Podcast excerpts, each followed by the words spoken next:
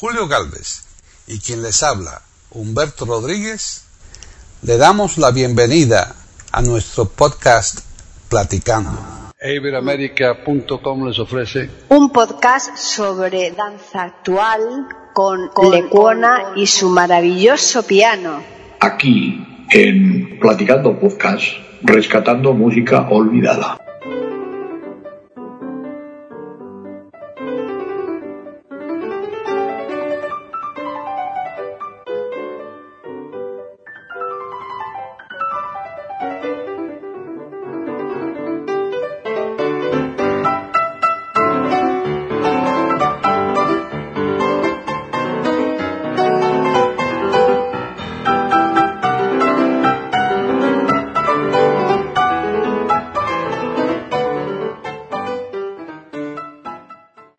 Soy Humberto Rodríguez, les hablo desde Florida, Estados Unidos, y esto es Platicando Podcast Rescatando Música Olvidada de eiberoamerica.com.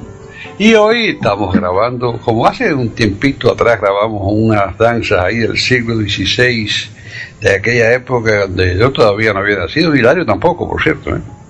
No. Eh, hoy, hoy vamos a grabar unas eh, danzas eh, un poco más recientes, algunas del siglo XIX, otras del siglo XX, eh, pero más cercanas a mí por lo menos. Entonces vamos, vamos a, para ello me acompañan dos personajes importantísimos, es Paqui Sánchez Galvarro e Hilario Alonso. ¿Cómo andan ambos? Hola, hola.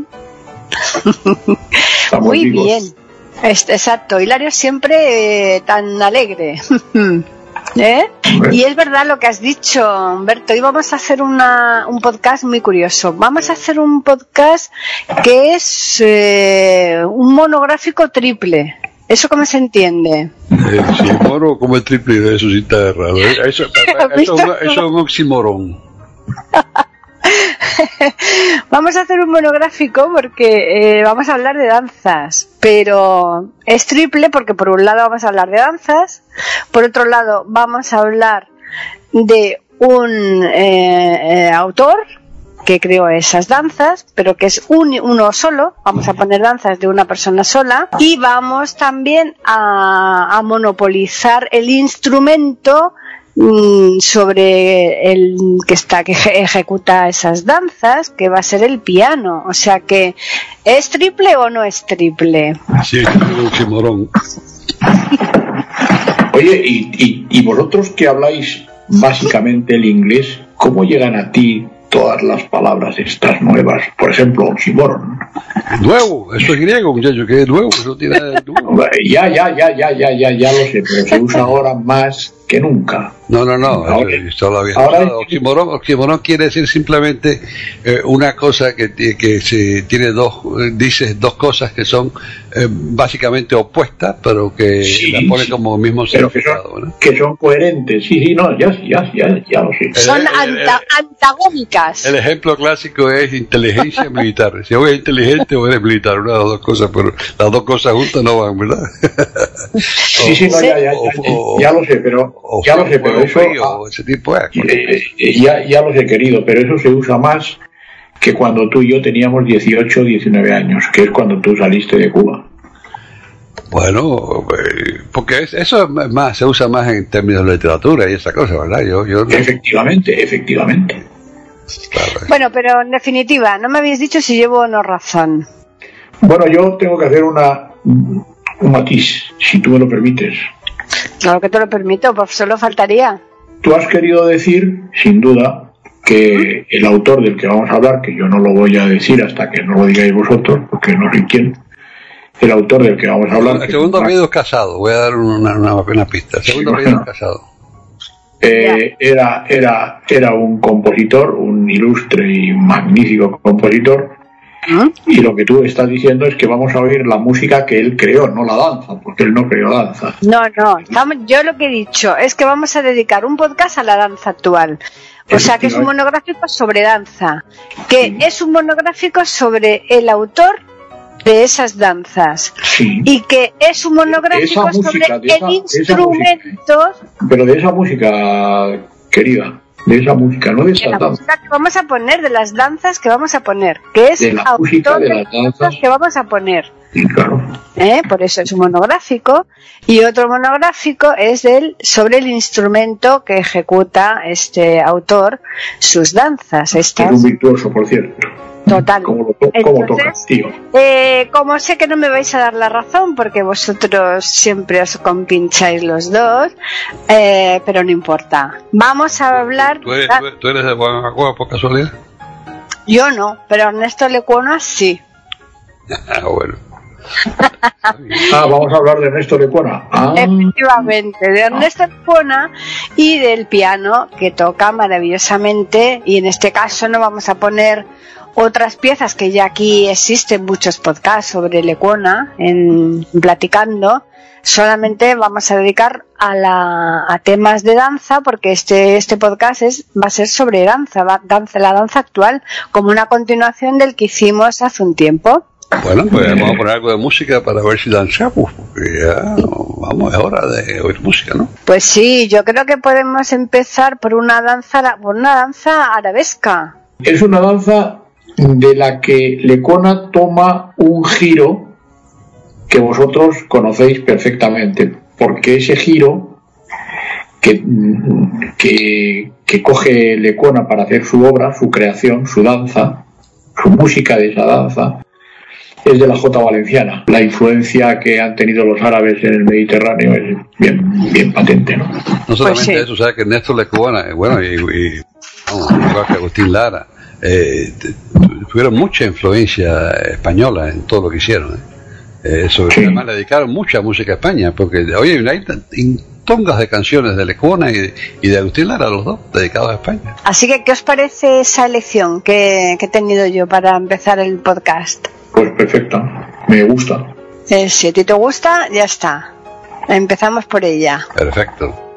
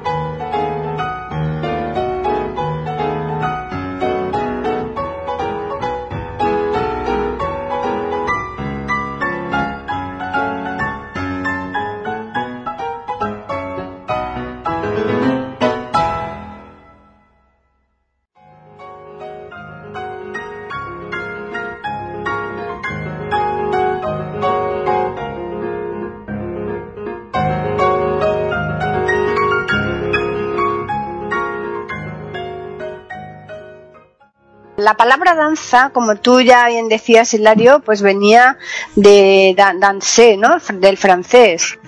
Eh, lo que pasa es que evidentemente, bueno, pues ha tenido sus derivaciones y lo que en principio parecía que solamente era un baile, hoy día es un conjunto de todo. La, la danza, e incluso, eh, yo creo que si eh, cuando hablas de danza, lo que menos piensa muchas veces es en, en- en el baile solo, sino en la coreografía, en los gestos de la persona que está bailando, en los trajes que lleva puestos. O sea, el- se necesita ese, ese, ese conjunto de cosas, ¿no? Sí, es una cosa, es, es una manifestación es- es- escénica, pero es siempre rítmica, hasta los animales.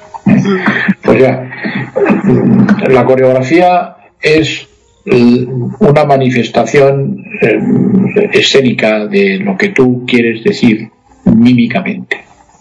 ¿eh? con tu cuerpo, con tus gestos, con tu forma de decir. Entonces, el coreógrafo lo que hace es crear. El coreógrafo es un escenógrafo en realidad, es un, es un artista, ¿no? Entonces no, no eh, siempre se baila, ¿eh? Sí. Siempre se danza, porque el, el, el baile es una es un, es un sinónimo de la y, y viene después, ¿no? Después se, se inventa la palabra baile, la, la, palabra danza es anterior, pero el baile. El baile, El exacto. movimiento es, es, es movimiento rítmico siempre, en todos los casos. Es, es un movimiento rítmico, siempre. Sí, pero se puede bailar. ¿se puede bailar sin música? Sí. Sí. La música la llevas tú en tu cuerpo. Bueno, Mm. se puede bailar sin música, se puede bailar con solo ritmo. Sin melodía se puede bailar, sí, sí. Y se puede bailar sin que suene un instrumento y sin que suene un tambor. Claro, haciendo movimientos rítmicos solamente. Efectivamente, haciendo movimiento rítmico. ¿Eh? Mm. Es que la vida es ritmo. Si te das cuenta, tu corazón va rítmicamente. Cuando se rompe el ritmo, viene la arritmia. ¿Eh? Tú estás andando con un ritmo determinado, a un paso pim, pom, pim, pom, pom, pom, pom, pom. ¿Eh? Estamos siempre, la, la vida es ritmo. Todo lo que estamos haciendo es rítmico siempre, siempre es rítmico todo. El cerebro ¿eh? está trabajando rítmicamente. Cuando tú duermes, estás en ese duerme vela en, en alfa, que luego pues pasas a delta o a, o a gamma, ¿no? que son los otros dos eh, ritmos cerebrales que son mucho más lentos que estás durmiendo. ¿no? Y cuando sueñas, entonces ya viene el, el alfa otra vez, ¿sabes? O cuando te relajas, el ritmo se ralentiza, pero todo el ritmo, El, todo. el movimiento de ojo es cuando viene el, el- más profundo. El ritmo. Eh, sí, el movimiento de ojo rápido. Y Claro. es ahí donde más descansa el cuerpo. Claro. Entonces, Aunque tenga los ojos cerrados, ¿no? No, no, eso, eso es involuntario. Eh, Hay, hay un momento en el sueño donde estás bien, bien Sí. profundo, en gamma, que, Mm. que- los, ojos, los ojos se mueven rápidamente por arriba y eso Parpadeas, es involuntario. Y, y, eh, dura poco tiempo, pero ese tiempo es el tiempo donde más se descansa el cuerpo, donde llega el descanso al- a, lo más profundo. digamos. mm, Bueno, hay una danza que yo sé, Humberto, que a ti te encanta. De Lecuona, claro, porque estamos hablando yo de creo- yo creo que es muy, muy, pero, pero muy, muy famosa, claro. Sí, pero además de famosa que, que te gusta. Claro que me gusta. Ah, ¿Y cuál es? la danza lucumí. Ajá. Una tribu india que, que existía en Cuba. En Cuba habían varias tribus indias, había muchas tribus indias, ¿eh? donde quiera había, pero en, en Cuba, en, en la parte eh, oeste de Cuba, en el río, La Habana, habían, había, estaba la- los Siboneyes, que era una tribu pacífica que, que fue exterminada prácticamente. Y entonces estaba Lucumí, otra tribu que, que existía en Cuba, que era menos eh, voluminosa, pero existía. Y, y estaban los taínos, los taínos sí existían en todo, todo la- el Caribe, desde Venezuela, allá desde Aruba, todo la- el arco ese las islas del Caribe, eh, eran taínos, habían indios taínos, y los taínos sí eran indios guerreros. Así que hab- había variedad, pero la danza lucumí esta de Lecona es una cosa preciosa y yo creo que mucha gente la tenía que conocer porque ha sido siempre bien famosa. Bueno, pues yo creo que podemos continuar con esa danza, ¿no? Claro, vamos a escucharla.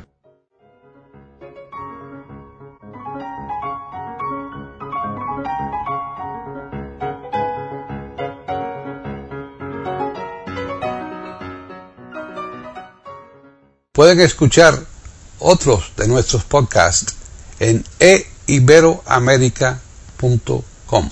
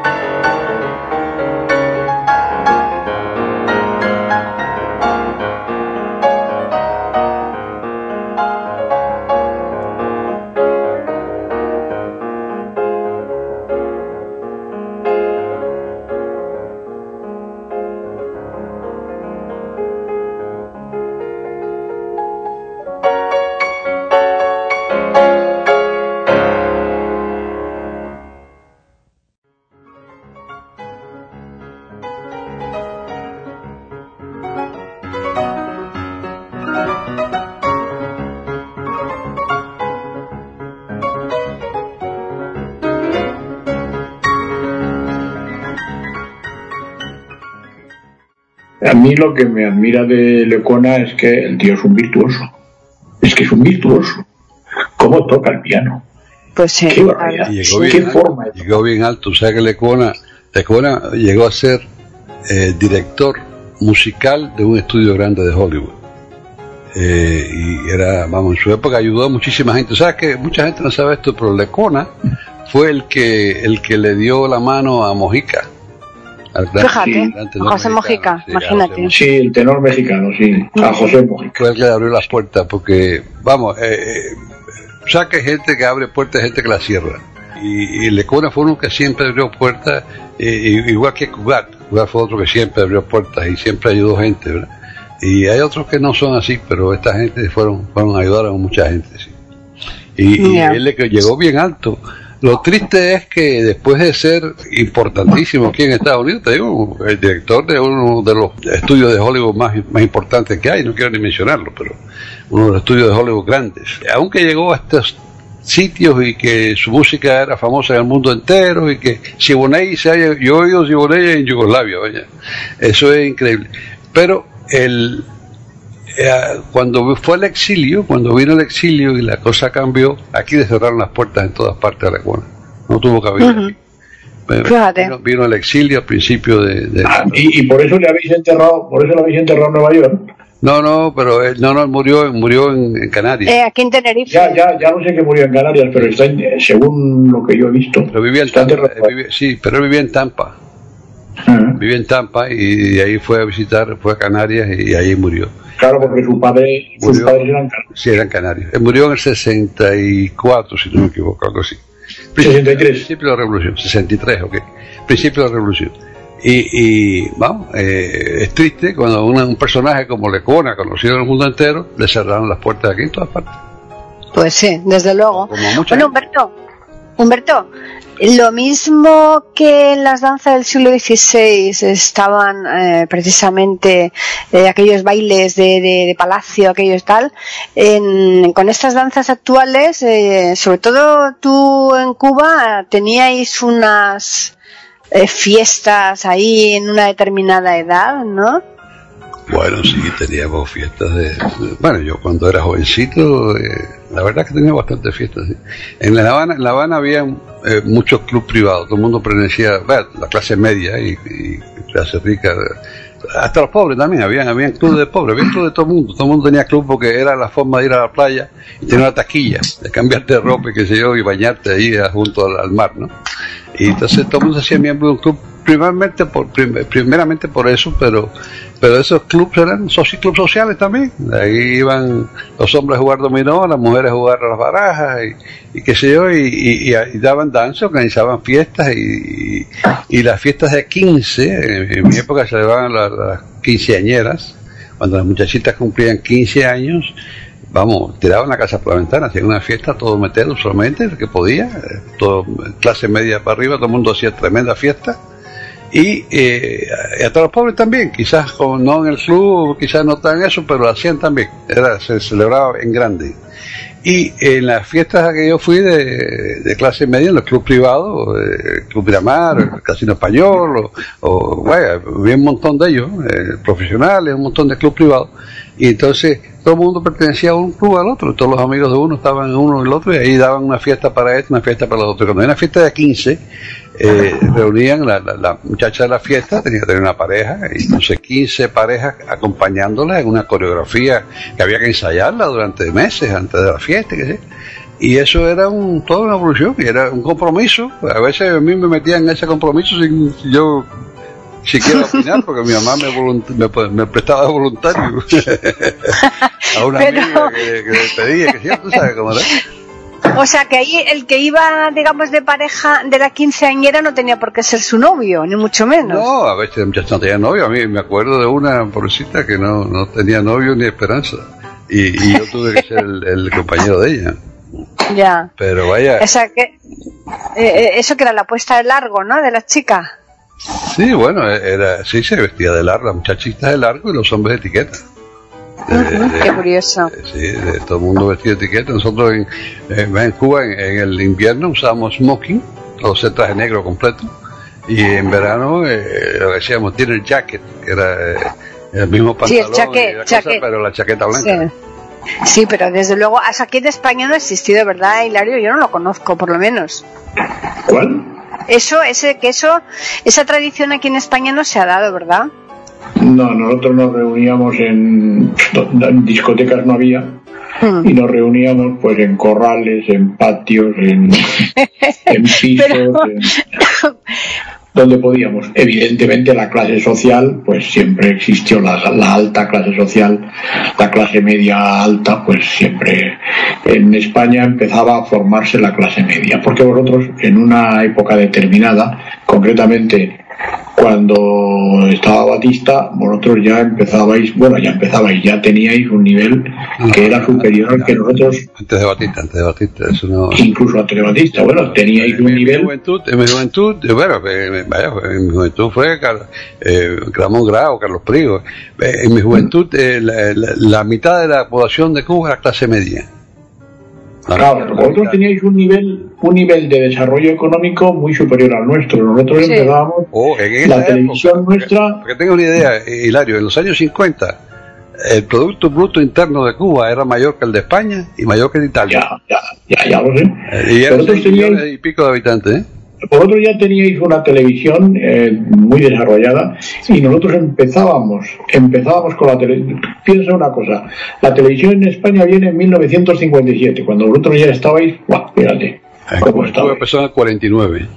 Ah, pero vino el comandante Fidel y mandó parar. ¿Has oído eso? se paró todo, ahí se paró todo en el 59, ya de ahí para acá, Cuba hoy en día está atrasada en todo, es paupérrimo, vaya, pero no vamos a hablar de eso porque para qué vamos a deprimir, vamos a hablar de eso, la ¿no? música. Y, y- y- y llegó el comandante Fidel y mandó parar. Eso lo has oído, lo conoces, Sí, ¿no? cómo no, sí, sí. sí. El caso es que yo tengo aquí preparada una danza negra que no sé si vosotros la conocéis, pero bueno, eh, eh, eso no es como la tarántula, bicho muy malo, que se mata con piedra ni palo, así negra. No, no, no, no, es una danza estupenda. Bueno, es que, es que la música cubana tiene mucha influencia negra, mucha influencia africana, ¿eh? Eso no te queda Claro, claro. Sí. ¿Qué os parece si ponemos Bien, que, esa? que lo que yo quería decir a los oyentes es que estamos hablando del autor de La Malagueña, del autor de Siempre en mi corazón, del autor de María Laó, De no de María de Siboney. Laó, que es distinto, sino de María Laó. Estamos Claro, la- hablando del, del Siboney, del autor de Siboney, que eso ya lo ha dicho Humberto anteriormente, es que estamos hablando de ese.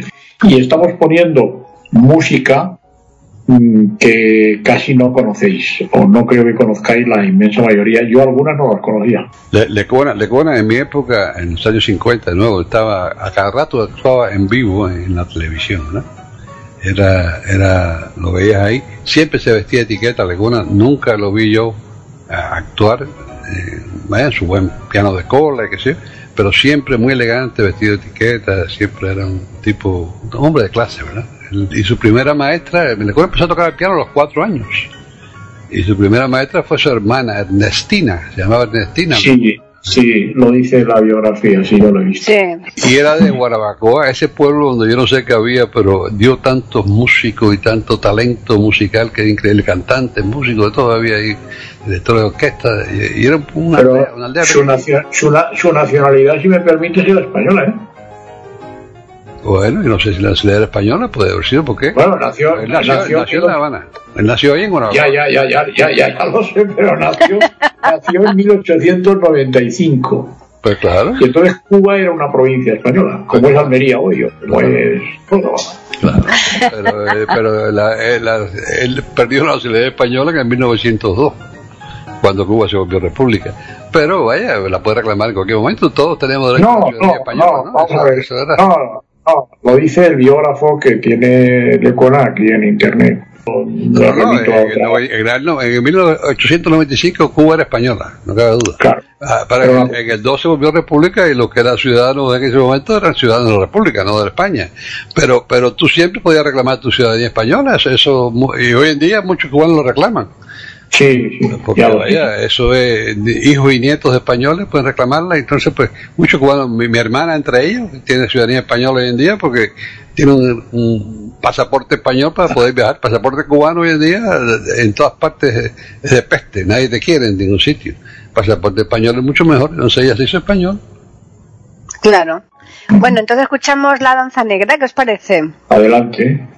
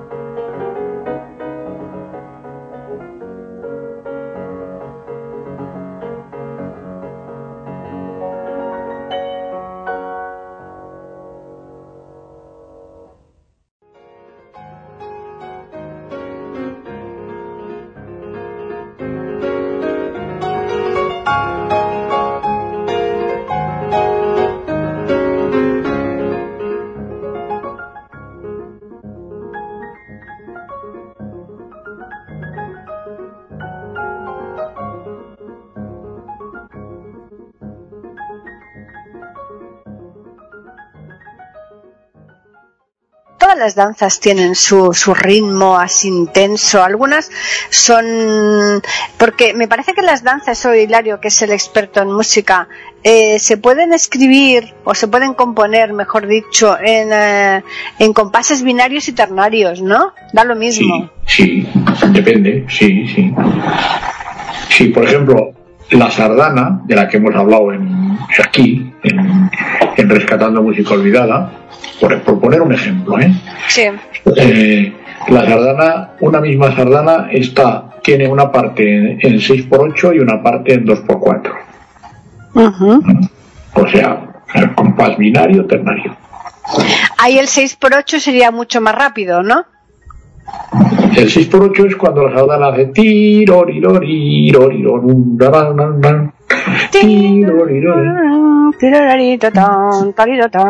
Sí, sí, o cuando hace algunas sardanas eso están 6 por 8 Sí.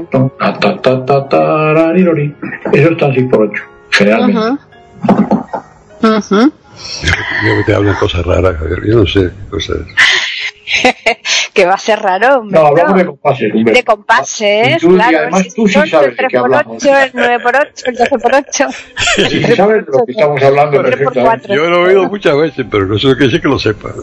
Vamos, son dos cosas distintas. Yo sí he oído muchas veces, eso sé que son compases, pero, no, no, pero, pero sabes, de ahí a saber exactamente lo que. Y eso que yo estudié, sí. déjame decirte, yo, yo de niño estudié piano y estudié música y podía leer partituras y, y el solfeo, lo más odiaba yo era el solfeo, la manito para arriba, la manito, eso, pero bueno.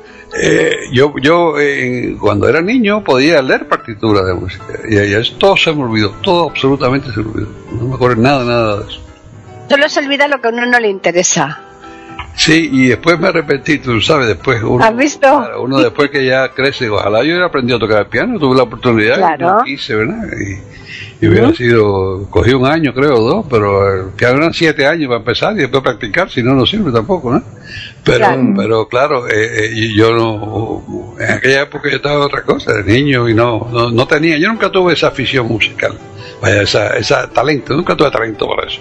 Se podía aprender como todo se aprende, porque con esfuerzo cualquier cosa se aprende, pero, pero no, yo no tenía el talento natural para eso, digamos.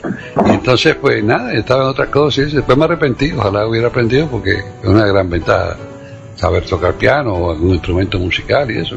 Y Es que precisamente eh, la última danza que vamos a poner en este podcast es mm, del- en 3x4. Eso explicar un poquito, Hilario, en qué consiste el 3x4. El 3x4 eh, es un vals, es una jota, que son danzas, ¿eh? es, una, es una seguidilla, es un fandango de Huelva. El 3x4 es esto.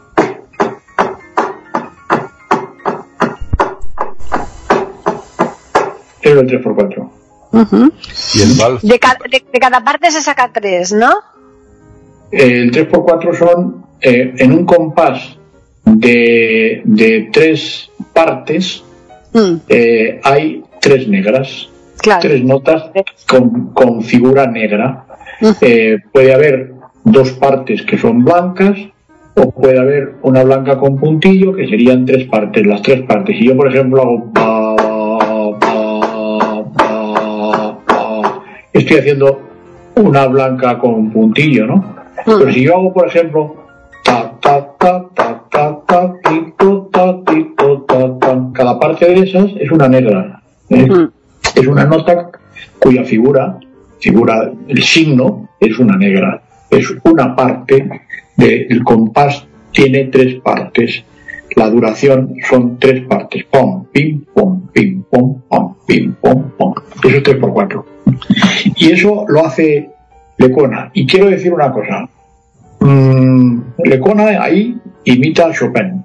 Fijaos bien cómo tiene un estilo de Chopin que naturalmente se ve que no es Chopin, se ve que es Lecona. Bueno, si no lo has oído nunca no sabes quién es, pero tú dices, ese es un aire de Chopin. ¿Eh? En el 3x4 que vas a poner supongo que es ese. Mm. Bueno, y ahora te voy a hacer una pregunta antes de poner eso, porque eh, Hilario ya demasiadas cosas y tengo que decir algo también.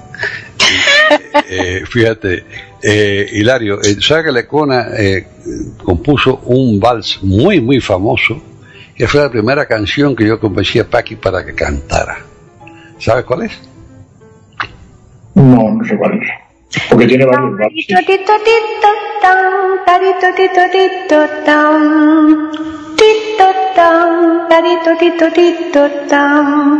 Tarito, tito, tito, tan, tarito, tito, tito, tan, tito, tito, Ah. tito, tito, ta, tirorán. Damisela encantadora. ¿Ya sabes cuál es? Ujú. Esa fue la primera que cantó Paqui. Esa es la primera que cantó Paqui. Sí, la primera que yo convencí a ella para que cantara. Pero vamos, eh, Lecona tiene varios valses, como tú sabes. Eh, Lecona, aquí nos ha pasado Paqui a mí, me ha pasado una, y me imagino que tú también la tienes, una grabación en la que hay 115. Hombre, si es, si es de Humberto, si me- ese ha sido Humberto quien nos lo ha Ah, pasado. pues entonces, entonces nos ha pasado, nos ha pasado Humberto una, una grabación en la que hay 115 canciones, todas, todas de Lecona, todas. Al piano, claro. Y yo tengo Lecuna también tocando la paloma y otras cosas, no creas tú, pero bueno, eso son, sí, claro. Pero bueno, el caso es que vamos a escuchar la canción esta, porque esto es que lo terminando, ¿eh? ustedes están hablando demasiado, la verdad es que no sé cómo hablan tanto. Pues sí, pero es que el personaje lo merece, ¿no? Ujú. Yo creo que En mi opinión sí, pero a mí la mía no se puede tomar en cuenta porque es parcializada. es, Ya, un, es un personaje pues eh, de, de- de leyenda artística, es un, un tío muy majo, muy bueno, que vivió 68 años pero que fueron intensísimos. El caso es que ahora vamos a escuchar la danza cubana en 3x4.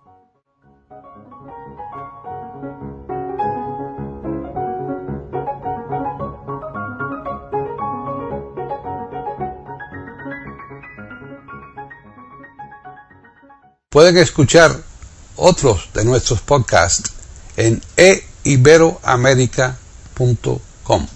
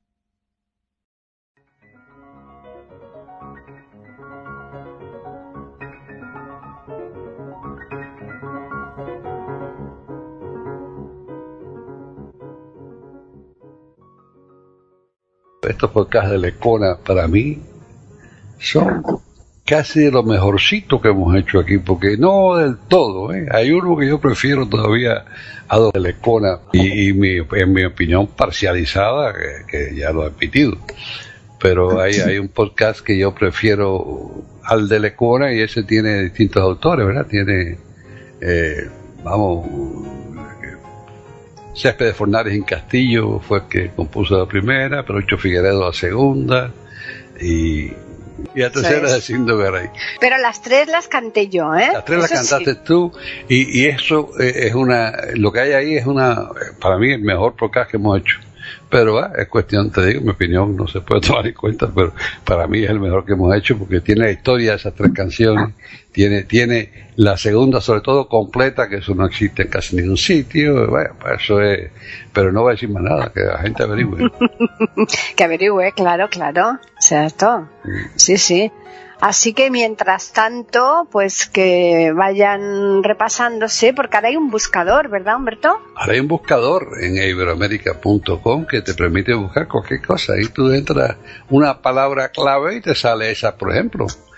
Claro. Hay una palabrita que hay que saber, ¿verdad? ¿Cuál palabrita es? Pues por ejemplo en este caso ponemos vaya mesa y entonces nos va a remitir al podcast 168 era 168 ese mío para mí el mejor que hemos hecho vaya pero es cuestión de objetos que no me hagan caso pero eh, para mí sí. En fin lo cierto es que hoy hemos hablado de Lecuona de su piano y de las danzas ¿eh? tres en uno figúrate total nada. El oxímoron como yo le dije a Hilario él no me cree, pero bueno, no importa. Claro. No, no, yo sí te creo. Yo lo que te he preguntado es que cómo tú puedes actualizar tu español moviéndote. Es que en inglés se dice igual, Hilario. Oxímoron es una palabra griega, se dice en inglés exactamente igual. Oxímoron. Oxímoron. Igual. La pronuncia un poquito de oxímoron, pero la yo no, misma palabras. Yo no hablo inglés, tú piensas que yo no hablo inglés. No, pero que le tiene, inglés y español tienen la misma raíz. Tú sabes que muchas palabras son similares. Eso no, no es nada sí, hombre, muchísimas. Se pronuncian distintos, el sonido sí. Y, pero y además el inglés bebe muchísimo del latín, muchísimo, muchísimo. Hombre, claro, claro. Y, y, y, igual el inglés igual que el español tiene mucha influencia del francés también y todas esas cosas también, también, también. eso eh, todo pasa que uno lo que cuesta es difícil acostumbrar la lengua a, a pronunciar las cosas ¿no? Eh, eso es lo que... No, ya, hombre, pero ya, pero es que es que tú vives, tú vives en un, en un sitio donde el inglés es absolutamente indispensable. Pero hace nada más que 59 años. Pero fíjate, Solamente, una vez. toda, toda una vida. Exacto. Viví 18 en, en un, en un ambiente en español y, y 59 en un ambiente en inglés. Excepto, Bueno, pero no- excepto que hay pero- mucho español también aquí en Miami, sobre todo Pero, pero sigues, sigues actualizando tu español, lo sigues actualizando. Bueno, es que lo practico, estoy hablándolo ahora mismo, por ejemplo. Yo, Hombre, sí, claro, eh, estás hablando con nosotros, pero básicamente tú te mueves en inglés. yo me moví. Tu radio es, Claro. tu radio es inglesa, tu, tu- tus costumbres ya son inglesas, tu forma de vida es inglesa. Uno tiene que adaptarse a, a- a las circunstancias y nosotros nos adaptamos, por supuesto. Nosotros nosotros sí nos asimilamos aquí al país, ¿verdad? No, sin perder lo nuestro, porque nosotros no- nunca perdimos tampoco la costumbre cubana, ¿eh? Celebramos las cosas cubanas también. Y nos encanta la música cubana y todas esas cosas. Pero, eh, eh, vaya, a través de los años, más que nada, somos, yo soy americano, más que cubano hoy en día, muchísimo más. ¿Y Yo tú cubano, trabajas? eh, porque es que la Cuba que yo conocí no existe ya tampoco, eso, eso es otra Y cosa. tú trabajas, y tú trabajas en inglés. Yo trabajé inglés toda la vida, no, y yo, yo, eh, mi, mi ordenador todo está en inglés y yo prefiero, Claro. prefiero leer en inglés que en español. Eh, Claro, toda claro. esta cosa de la, de- de la informática pues está en inglés y eso lo entiendo muy bien en inglés. En español me cuesta trabajo, por supuesto. Pues es así, normal. Muy bien. Bueno, pues nos vamos a despedir, ¿no? No, hay que primero invitar a los oyentes a que nos escriban. Ah, claro, es verdad, eso siempre. Siempre, no se puede omitir. Hay que decirlo, que los escriban por correo electrónico, ¿a dónde? A platicando arroba e iberoamérica.com. Y por Twitter, ¿a dónde nos escriben? A arroba e iberoamérica con las iniciales E, I y la A de América en mayúsculas. Pues entonces solamente me resta agradecer a los oyentes por su atención. Vamos a pronunciar correctamente, porque a veces, ¿sabes que los labios se ponen, los labios a veces se ponen así un poco vagos, ¿no? Rebeldes, Y no, quieren, no rebeldes. quieren, no quieren moverse. y sale la palabra así media rara, yo no sé por qué. Mm. Pero solamente me resta entonces agradecer a los oyentes por su atención, e invitar a todos sin excepción a que regresen aquí a iberoamerica.com la semana que viene para escuchar otro programa de Platicando podcast. Rescatando música olvidada. Hasta entonces.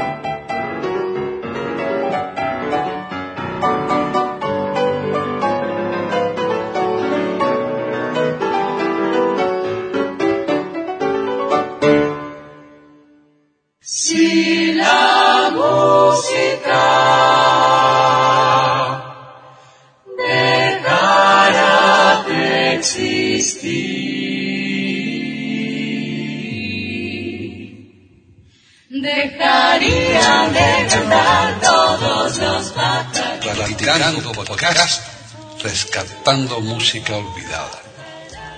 Aquí encontrarán compositores e intérpretes de antaño. Participación de oyentes que lo deseen, con creaciones propias o aquellas que quieran rescatar. Podcast dirigido por Paqui Sánchez Carvalho. Edición de audio a cargo del productor Julio Galvez Manríquez. Pueden escuchar otros de nuestros podcasts en http dos puntos, barra barra e.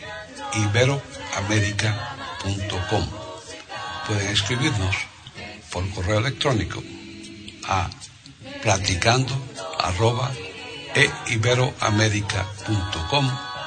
o por Twitter a e con la e, la i de Ibero y la A de América en mayúsculas.